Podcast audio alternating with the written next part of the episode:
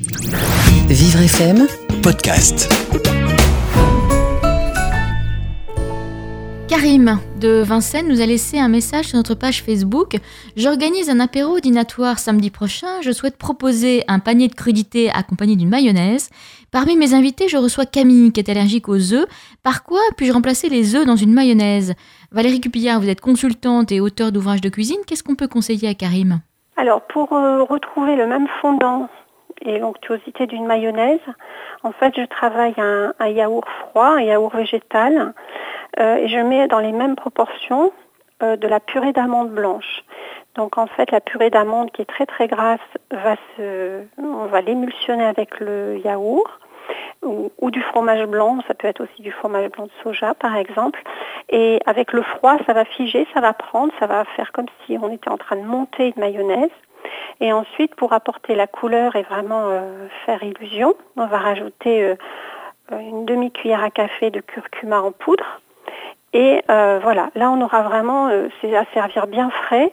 Ça sert vraiment de, de dip, de petite sauce justement avec les crudités en entrée. C'est vraiment une sauce qui, qui, qui, est très savoureuse. On peut encore rehausser au niveau du goût. Alors là, si on a envie d'apporter une, autre une autre saveur. Hein. La première est assez douce et on remplace la purée d'amande par de la purée de noix de cajou, par exemple. Ah, c'est bon ça. Ça c'est pareil, ça se trouve aussi dans les magasins bio ou, euh, ou ça peut se trouver un petit peu partout? Ça se trouve également en magasin bio, oui, tout à fait. C'est toujours en bio que l'on trouve les, les purées d'oléagineux. Ça se trouve en, en pot de verre c'est souvent un peu, euh, enfin pour les personnes qui ne connaissent pas, euh, au premier abord, elles sont, on est un peu surpris par le coût de ces pots en verre, mais il faut savoir que c'est assez économique, c'est-à-dire qu'on n'en utilise euh, pas beaucoup à la fois. Une cuillère à soupe va servir pour une béchamel pour euh, 4 à 5 personnes. On peut faire des laits végétaux avec, on peut faire des crèmes végétales. Voilà, donc c'est un investissement mais qui se, qui se rentabilise bien dans la cuisine de tous les jours. Et effectivement, euh, euh, pour, pour accompagner des légumes, c'est quand même plus, euh, plus light, plus diététique euh, que qu'une mayonnaise classique.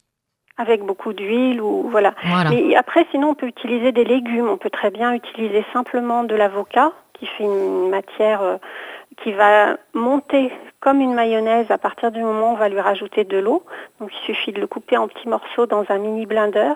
On met un peu d'eau, des fines herbes, et là on a une sauce verte qui est aussi onctueuse qu'une mayonnaise.